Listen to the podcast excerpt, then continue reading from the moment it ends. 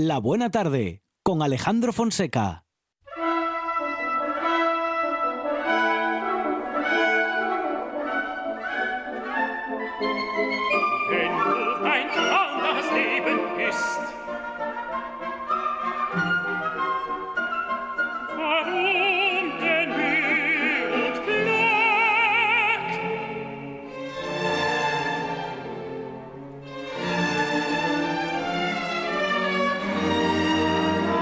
Minutos de radio para pasarlo tan líricamente como cada semana con Susana Gudín. Susana, ¿qué tal? Buenas tardes. Pues muy bien, muy bien, buenas tardes. Bueno, aquí que en, en estos minutos de radio en los que vamos a combinar eh, culturas bien diferentes, la cultura musical y la cultura del deporte o del fútbol, si es que es algún tipo de cultura. Pero bueno, que, que- que- que así, que así es la radio, ¿eh? Sí. Hay de todo y para todos. hay para todos. Eso es. Y como hay para todos, pues además eh, hoy, mira, pues traigo una sección que está simplemente ligada por los hechos especiales de cada una de las canciones que traigo, de las Ajá. canciones o de sus autores. Sí. Esta primera es de Gustav Mahler, Mahler. y se llama Canción de la Tierra. Ujú. Y Canción de la Tierra precisamente es eh, el título que él le da para evitar llamarla sinfonía. Y Ajá. ahora te cuento. Que no le gustaban las sinfonías. Bueno, Te pagaban impuestos por las sinfonías. eh, digamos que era una palabra con su carga muy negativa. Ajá. Eso era una palabra maldita. ¿Por, ¿Por qué? ¿Por Bueno. ¿Por qué? Eh, todos conocemos la novena sinfonía de Beethoven, ¿verdad? Sí. El, el himno de la alegría. Bien. Bien. Bueno. Pues resulta que a raíz de esa composición, antes de poder hacer la décima, Beethoven muere. Sí. Pero es que no es el único que muere tras Ah. la novena sinfonía. Ah, ah, ah, ah. Está Borsak, Sí. está Schubert, Mm. está un, un tal. Bag- Wagner y está este chico. Mahler. Mm. Él creyó que iba a poder burlar a la Sí, muerte si en vez de llamar la novena sinfonía, Sí. porque hasta entonces todos eran las seis, la ocho, la dos, lo que sea, Sí. la llamaba Canción de la Tierra. Porque claro, justo le tocaba en la novena. Claro. La novena. Acabó la novena, no que era esta, y y, no- lo- para empezar la décima, la palmó. lo- no, ¿Este también? Sí. No me digas. Sí, sí. O sea que ni poniéndole 8 más 1. Nada, nada, nada, Este hombre Mm. era gran compositor, lo que pasa que en vida fue más reconocido como un grandísimo director de orquesta, sobre todo para, para ópera, pero es eh, fue y luego fue muy reconocido también como, como compositor. Y de hecho, creo que él fue el que le dio un poco de nombre a esto de la maldición de la novena sinfonía. ¿Sabes? Fue un poco implicado en, coño, Sí, ¿esto sí, pasa? sí, sí, sí. También hay que decir que muchos otros no llegaron a componer ni nueve ni nada y otros compusieron muchísimas más, ¿vale? Mozart no sé las que hizo, pero pero bastante, 40, una cosa así, y hay quien hizo más de 100. Ujú, Pero en concreto, bueno, unos cuantos eh, dentro de todo esto Sí. hicieron la novena y la palmaron, y que es como les, coincidió el final de Sí. su vida con la novena. o con el inicio de la décima, como le pasó a Beethoven. Eso es, ahí está. ¿Alguien la terminó alguna vez? Eh, No. la- no. No, no, no, vamos, los que pasaron ya pasaron de largo Mm, mucho, mm, pero no, mm. no, no la, no la terminaron. Vale. ahí Oye, está. Eso es algo, será, bueno, claro, no es igual, quiero decir, digo, es algo posible, bueno, sí, si alguien se empeña, pero bueno, será... Sí, se, se- hizo con muchos. eh, Sí. Lo último que escribió Mozart eh, se lo acabaron. eh, hay hay much- muchas, muchísimos ejemplos dentro de, de toda la música clásica de de gente, incluso de hijos que eh, concluyeron lo de sus padres o, o que a partir de ciertas, bueno, mm, esbozos y cositas que había, se le sigue atribuyendo al artista original la obra, pero en realidad, bueno, pues fue compuesta con sus directrices por otra gente. Hay, hay muchísimos ejemplos de esos, la verdad es que sí. Y muchos que ni sabemos, que todos pensamos que son de y en realidad simplemente están basados en sus ideas. muy bien. Sí, sí. Pues ahí vamos. Bueno, Mahler que le, le sucedió lo mismo que a tantos otros. Antes, después de la octava, llegó la novena. Bueno, ¿y la terminó la novena? La novena es esta, Es es, la canción de la tierra. Fue a la que le cambió el nombre, Vale. pero no le sirvió de nada. Nah, ya, ya. La palmó, Sí, pobre. en fin. Bueno, Bueno, bueno es, es- como lo de no si hubiese vestirse hecho otra de- cosa en vez de una sinfonía, es que vamos a ver. Sí, sí. Eh, pero es lo que es, es lo mismo que en el teatro no vestirse de amarillo, ¿no? Eh, es un poco, así. Es un poco sí. eso. Yo me he vestido de amarillo eh, y sí, mucha gente. Y una no- superstición. no- Y aquí estamos. y est- estamos aquí. Claro. Y creo que cuando me muera no haya relación con eso, vete a saber. que alguien lo estudie, a ver, no sé, pero, pero creo que no. Bueno, es como todo. Sin embargo, sí que las supersticiones pueden llegar a, a generarte pues cierto, ciertas actitudes que quizás sí te lleven a la desgracia. En lo ¿no? que sí que Pero- puede haber a lo mejor un elemento, algún elemento común es en la edad de los compositores. Pues puede porque de, aqu- eso, de aquella había una esperanza de vida determinada, eh, unas enfermedades que igual llegaban en un tramo de la vida, a- digo yo, eh, en el que a lo mejor coincidieron. Sí, Ma- sí yo. No Sí, tanto no- como no en la, sé. llegar a la novena sinfonía, tanto como llegar a una edad. Sí. Pero bueno que, Bueno. que ellos le hacían caso a eso de la novena. Luego también date cuenta que algunos escribían una sinfonía en cinco años y otros hacían las nueve en, en tres. Entonces tampoco te sé decir muy bien. Vamos, y a mí me pareció como muy curioso el dato este. Y digo, venga. Empezamos con este. Y hay más datos curiosos. Y este además eh, nos va a traer hasta, hasta España en un momento dado. Vamos a escuchar la bien. siguiente, que es un ballet, dura 15 minutos en total, y se llama Parade, y es de Eric Satie.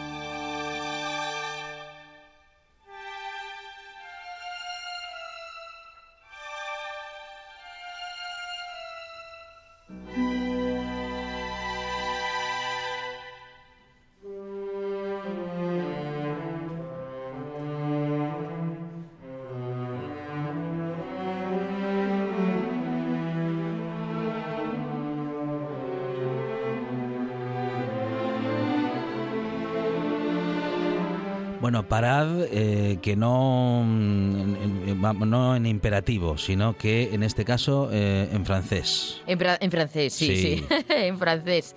Eh, esto se estrenó en 1917 Ujú. en un teatro de París, Ajá, Teatro bueno. de Châtelet. No tiene tantos años, digamos. No tiene tantos que va. Sí. Pero son principios del siglo XX, Sí. es decir, eh, a pesar de que a nosotros nos parece como muy cercano y escuchamos esto y no nos resulta raro, nos faltaría escucharlo entero porque, Claro, claro. eh, bueno, no es muy largo además, pero eh, ¿qué pasó con esto? Bueno, pues esto fue estrenado entre abucheos totales y absolutos. Pero con lo bien que suena, hombre. Bueno, pues ¿Qué yo pasaba? te explico. ¿Qué pasa? Bueno, que es algo que en ese momento es como todo. Las innovaciones primero producen un rechazo y luego hay una parte de aceptación y otra de, de silencio por, parte de quien abucheaba, ¿no? No, del rechazo, vamos. Bueno, pues a partir de aquí todo evoluciona y todo empieza a cambiar también en la música. ¿Qué pasa? Bueno, este hombre, Satie, que es el culpable de la música, Sí. el culpable entre comillas, en el buen sí. sentido, eh, se dirigía a un crítico que los puso a caer de un burro de la siguiente manera. Le decía, señor y querido amigo, Sí. no es usted solo un idiota, sino un idiota sin sentido de la música. Mm. Bueno, que a mí cuando la gente habla así tampoco me parece tan grave, pero al crítico sentó y mal, denunciólo y ganó el juicio. Anda, anda. Ocho días de cárcel me Sí. parece que le cayeron, que no tuvo que cumplir, Por pero... insulto. Sí, sí, por difamación pública y... Mira. la, la, la, la. Bueno, un montón de historias, ¿no? Bueno, ¿qué ¿Cómo pasa? cambiaron, cómo ¿Cómo cambiaron las cambia- cosas? Sí, sí. Sí, ¿verdad? El uso del derecho al honor y esas cosas. Bueno, era algo pues demasiado futurista para el momento en el que Ah, mira, estábamos. sí. De hecho, en el folleto de presentación usan la palabra surrealista y aún quedaban, me parece que dos años para que el surrealismo surgiera en París. Entonces, bueno, ya era como un... Mira lo que viene. ¿Por qué? Bueno, aquí eh, se juntan no solo el talento de Satie, sino el de tres talentos más. Uno, el del empresario, que era eh, ruso y era el fundador de los ballets rusos, Sergei Diaghilev, que no sé si se pronuncia así exactamente. Después está eh, Cocteau, que era un poeta, dramaturgo, ensayista, diseñador, que es el eh, que trabaja con ellos también. Bueno, se van conociendo por diferentes razones. Y finalmente se une Pablo Picasso que es el que hace vestuario y escenografía. Incluso a veces para que su creación vaya un poco más allá, consigue que cambien parte de lo que sería el argumento. Bueno, entre los cuatro trabajaron de esta manera. ¿Qué había en la música de diferente? Pues mira, él empezó a usar eh, disparos, ruidos de sirenas, eh, la máquina de escribir que después vamos a escuchar de diferente manera con Leroy Anderson, por ejemplo, pero él ya la usó. Y bueno, todo esto eh, se salía de ciertas normas y entonces el público parisino le dijo que, bueno, que nanay. Silbaron, abuchearon, creo que, bueno, dicen que tiraron naranjas a la orquesta, Vaya. que yo lo dudo porque naranjas en 1917 en París en Mm. mayo, pues no sé, no sé si habría tanto como para tirarlas al... Pero vamos, el resultado de todo esto fue sorprendente. Desde luego sí fue surrealista. Eh, podéis eh, ver porque hay un montón de fotografías de, bueno, de, de los trajes del escenario y demás eh, por internet. Eh, Parade de Eric Satie. Y desde luego fue algo que abrió un camino para el cambio de lo que se venía haciendo y de lo que después eh, fue surgiendo. Fue, bueno, pues un antes y un después. Una cosa que está aquí a la vuelta de la esquina, que pasó el otro día, pero es que en estos últimos 100 años hemos corrido mucho. ha sido, Claro, sí, ha sí. sido como muy brutal. El cambio, ¿no? Sí, sí, Mm, mm. muy rápido. O al menos esa es la percepción que se tiene. Siempre hubo cambio, pero claro, te parece que todo lo de atrás tiene cierta relación. Quizá dentro de 100 años Claro. vea este siglo y me parezca más normal todo, Sí, pero, sí, sí. pero sí me da la impresión de que fueron unos cambios eh, a velocidad vertiginosa en relación con lo anterior, ¿no? Lo anterior también hay cambios, pero claro, ya hay que meterse a estudiar mucho, claro, y, y decir, ay, mira qué sutil, qué diferencia, pero qué grande al final. Bueno, la, el resultado de todo esto... Ahora este autor que tuvo que ver cómo su obra era abucheada, Sí. eh, digamos, Pobre. antes de irse de este mundo, mm, ¿fue reconocido o comprendido o no? Eso ya no, a eso no llegó. Yo creo que, ah, que este al final, bueno, yo creo que se aceptó porque ya te digo, eh, estaban muy a las puertas de que entrara toda esta parte del surrealismo y todo este género nuevo, vanguardia, surrealismo. Tú fíjate aquí en España, hablábamos no hace mucho de ello, esa generación del 27 que venía con, con bueno, con muchas ideas frescas y nuevas. Si eso pasaba en España, en el mundo que siempre parece que pasa un poquitín antes fuera de España, pues, eh, pues también tenía que estar. Yo creo que sí, que al final esto, bueno, de hecho se sigue representando hoy en día. Esto está ahí como un es como esas eh, películas que quedan ahí de en el cajón de esta película, hay que verla y la ves tú y dices, pero si los muñecos de fondo son de cartón, ¿qué me estás contando? Pero es que es, vamos, es de culto. Pues es una cosita así. Bueno, seguimos. Muy bien. Y nos vamos con uno de los compositores más odiados de la historia. Ajá, Salieri. ¡Oh, qué va! ¡Qué va! Pobre hombre. Pobre Salieri, pobre. pobre Salieri. Nos vamos tampoco, con... tampoco se llevaban Sí. tan mal, ¿eh? Con Pues no, bueno, es, pero vendía más. Wolfgang. Eh, Y vende más ahora todavía decir que, Sí. se llevaban mal, pero para nada, yo creo que se admiraban y Mm, mucho los ujú. dos. Schoenberg. Nos vamos con este hombre y vamos a escuchar Pierre Roth, Lunaire de Blüten,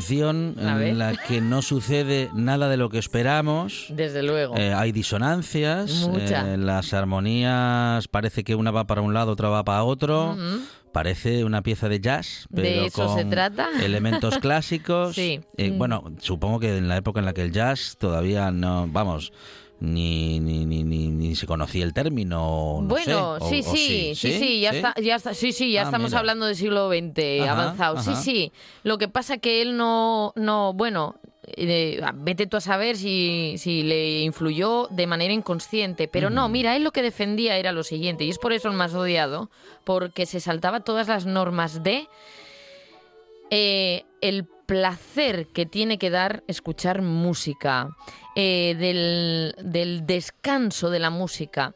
Cuando en música llamada clásica hay una algo como esto, una disonancia, una tensión, siempre se resuelve.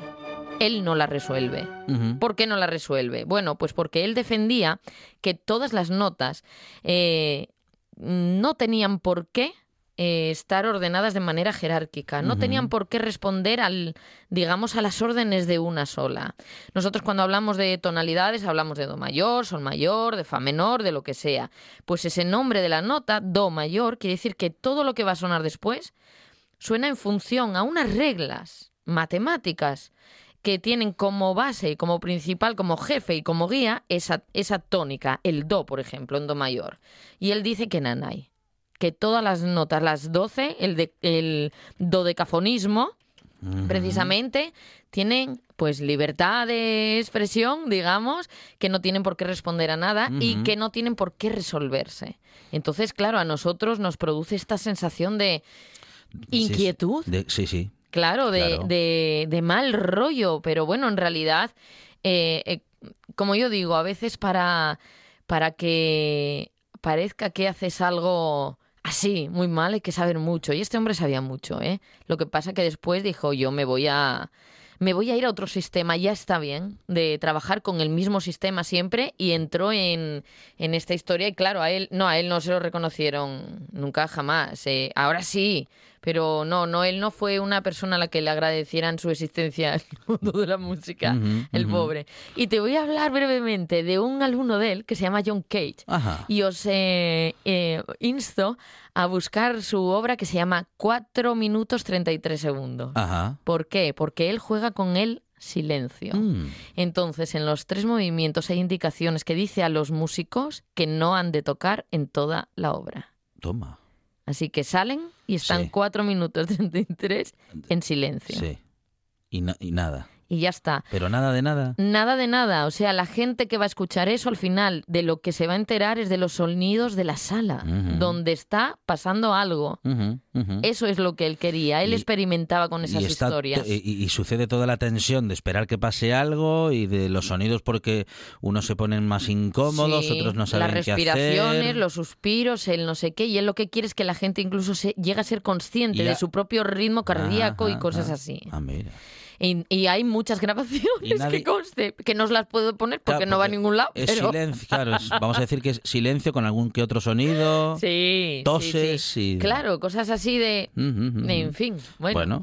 Y él experimentaba con eso, ¿eh? El tío era... Así son, así son los hacía- artistas. Hacía muchos... Esto sí que es una performance. Hacía Mm, muchas, ujú. muchos experimentos y demás. Y mira, vamos a acabar con otra historia que a mí me encanta, que yo muy especial. Y es Rossini. Rossini, bueno, un super mega compositor, mm, muy bueno, muy buen músico, muy precoz. Creo que la primera ópera fue con 18 años. Tan precoz y tan genio y tan reconocido en vida su trabajo que con 37 años decide parar Ajá. y lo deja. Mira. Y entre otras cosas dicen, ¿qué Ujú, dice? Que ¿Qué pasa? Que ya llegó a lo más alto y que Claro. no tiene ya necesidad de, de más y que a ver si luego la va, con perdón, la, la Sí, va a cagar. Sí, sí. Y no. Eh, y él, bueno, luego componía, pero por su placer personal. Ya no era para nadie, ni por encargos, ni nada, ni nada así. Pero ¿qué pasa? Que por lo visto fue tan buen cocinero como compositor. Entonces, este hombre, a Rossini, le debemos muchos platos de pasta italiana que hay. Ah, Y casi todos llevan su nombre. Ajá. Por creación propia o porque el- Sí, se lo pusieron. Hay muchas cosas. A la Rosini, a la- sí. Exactamente. Hay muchas cosas. Él, eh, dicen, que no lo sé, que de niño le encantaba hacer de monaguillo en la iglesia, ¿vale? Empezaron su ciudad natal, porque, pero que la razón era que le gustaba mucho el sabor del vino para consagrar. Pues que ya empezaba un poco así. el niño, ¿no? Es tremendo. Y obviamente, eh, en muchas escenas de muchas óperas hay referencia a la comida, pero más por el hecho de la festividad o de lo que sea. Él Ujú. sí que tiene cierta, además conociendo esto, pues le da otra dimensión, ¿no? Cuando trata de, de ello. Entonces hay una anécdota cuando estrenan El Barbero de Sevilla, que es muy inmensamente conocido. eh, la primera representación, por lo visto, fue un fracaso absoluto, pero vamos, tremendo. Pero al día siguiente un éxito. Así que tú fíjate, el, el- no sé hasta qué punto el público a veces decide y, y no tiene mucho que ver con tu trabajo, pero bueno. Entonces él escribe a la que era su primera mujer, Isabel Colbrán, que era cantante, eh, sobre el triunfo, pero como que remarca un poco que lo que más le había interesado, incluso más allá de la música, mi querida Isabel, dice, ha sido descubrir que he hecho de, de una nueva ensalada o sea, que descubrió, descubrió una nueva ensalada que no conocía y que está, vamos, escribiéndole la receta para mandársela en cuanto pueda. Ah, y que ayer me fue muy bien en el estreno, ¿eh? ¿Sabes? Una cosa así. O sea, el tío era, era tremendo. Y bueno, lo que vamos a escuchar eh, para acabar hoy nuestro programa es un trocito de la Cherentola, la Cenicienta. Es el comienzo del acto 2. Y está Don Magnífico cantando un área donde, bueno, pues está fantaseando con una de sus con que una de sus hijas se case con el príncipe. Y entonces él dice, cuando yo sea el padre de la princesa, casada ya con tal, pues la gente vendrá a pedirme favores, haré lo que pueda por ellos, pero a cambio espero pues que eh, y él pide así, que empiecen a regalarme gallinas, asturiones, botellas, brocados, candelas, escabeches, pastas, pastelitos, etcétera. Esa es un poco la letra del, del área de este hombre, ¿no? Quiero decir que viéndolo desde el punto de vista de Rossini, se ha pensado, yo creo que muy mucho, qué era lo que ese hombre quería pedir, porque tenía que ser lo que a él le gustaba. Y bueno, cuando vayáis a, a un italiano, pediros unos canelones Rossini que deben ser brutales por la receta. Están las recetas, ¿eh? Por la red, si queréis buscar las recetas Muy que le invento. Vamos a escuchar entonces a la Cherentola Don Magnífico.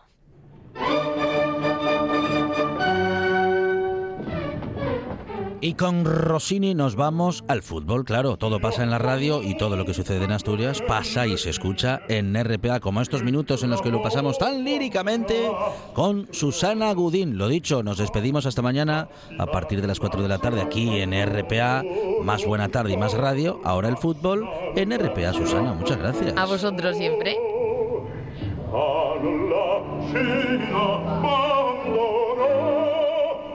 magnifico papa. Alla scena abbandona un magnifico papa.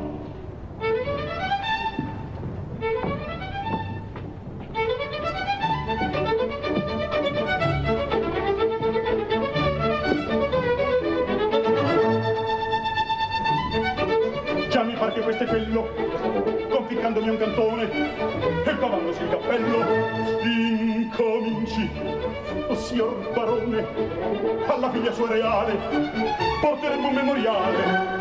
Prenda per la cioccolata e una doppia ben coniata e una doppia ben coniata faccia intanto scivolar e una doppia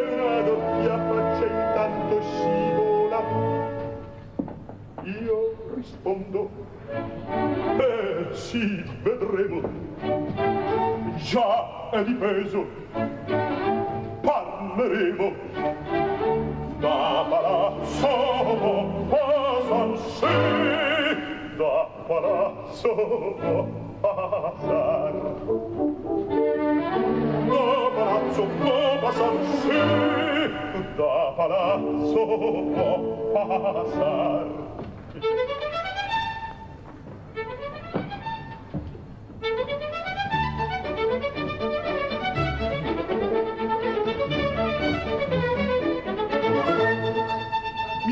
mi rivolto in mezzo a sé schietta, tutta odori e tutta unguenti. Mi si inchina una cuffietta, tra sospiri e complimenti. Baroncino, baroncino, si ritorni quell'affare, si ritorni quell'affare. E già mi intende, senza argento parla ai sordi, la manina alquanto stende, fa una piastra strucciolar, una piastra, una piastra, una piastra strucciolar.